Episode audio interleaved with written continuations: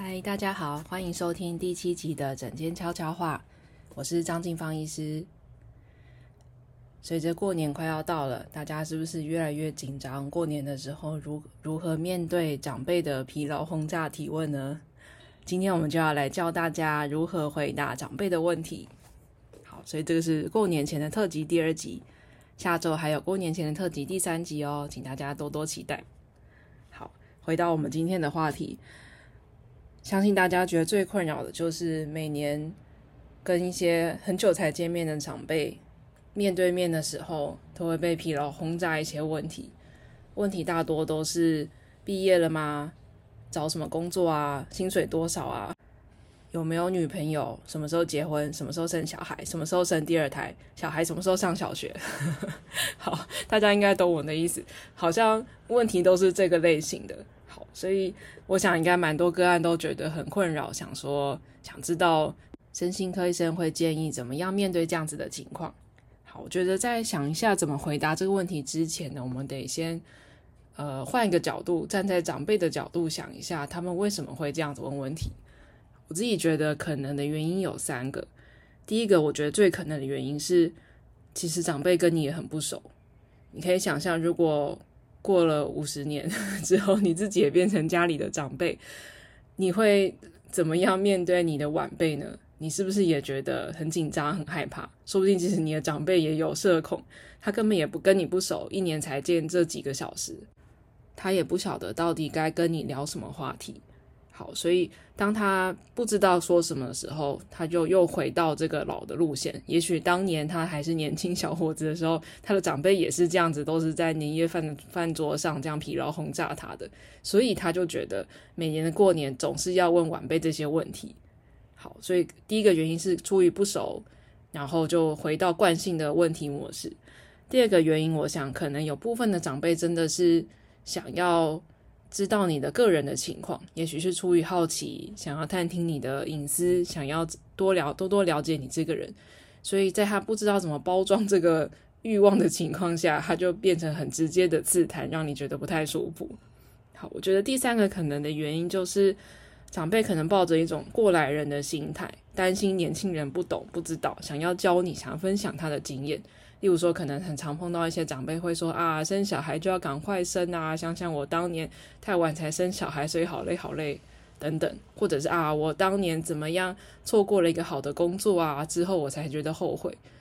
好，所以我想第三个原因可能是这样子，他们想要分享自己过来人的经验，生怕你不知道。好如果我们先剖析了这三个原因，再来想该怎么回答他们的问题，事情就会变得比较简单一点。如果是第一个情况，其实长辈也不知道该如何面对这样子大家围坐一桌，明明是亲人却很不熟的情况。其实最好的方法是准备一些有趣的话题提出来跟大家讨论，然后又是不涉及个人隐私的。例如，你可以分享你最近的一些自己的新的经验。你去学了什么新的东西呀？看了什么有趣的书、有趣的电影？去了什么地方玩？那如果不幸的最近工作很忙，实在没有这些有趣的经验，也许你也可以分享一些最近工作你觉得愿意分享的部分。例如说，工作上有哪些新的成就？最近碰到什么倒霉事情？哪个同事说哪些好笑的话？这样子的情况，其实很大一部分就可以应付掉那种。大家齐聚一堂不熟，不知道该聊什么，只好聊聊这些你个人隐私的情况。好，第二个技巧就是反问。不晓得大家有没有听过一个笑话，是 你永远不可能从精神科、身心科医生医生身上问到问题的答案。你知道为什么吗？因为我们总是用问题来回答你的问题。好，例如说，如果你问一个医生说：“诶，医生，你结婚了吗？”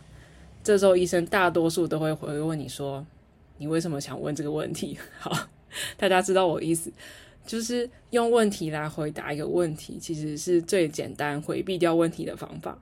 好，所以也许你可以利用这个机会练习一下这个技巧。如果你的长辈问你说：“诶，你什么时候要结婚？什么？你有女朋友了吗？交往多久了？”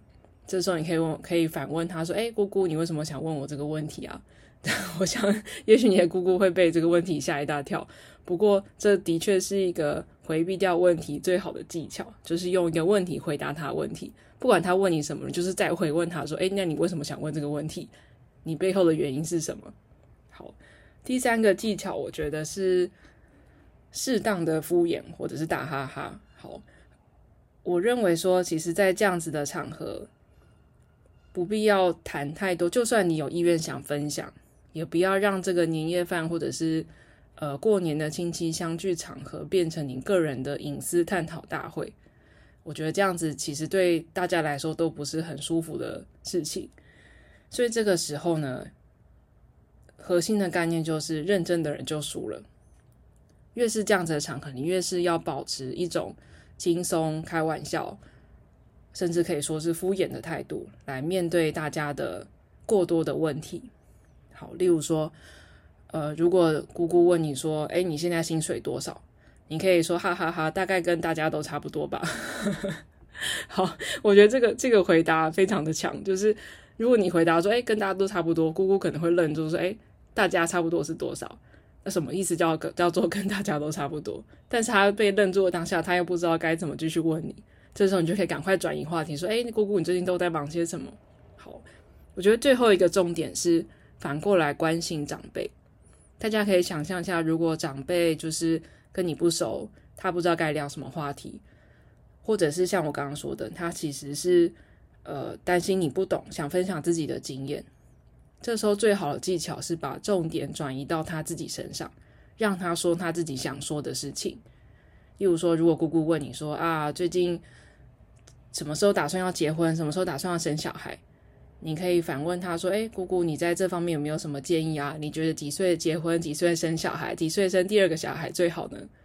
好，这样子话匣子一打开，姑姑就会开始分享：“哦，我自己当年怎么样怎么样，我是怎么样才碰到你的姑丈，怎么样决定生小孩的。”这时候你就可以松一口气，好好吃你的饭了。好，希望今天的分享能够帮助到大家，都能够过个好年。我们下一集再见，拜拜。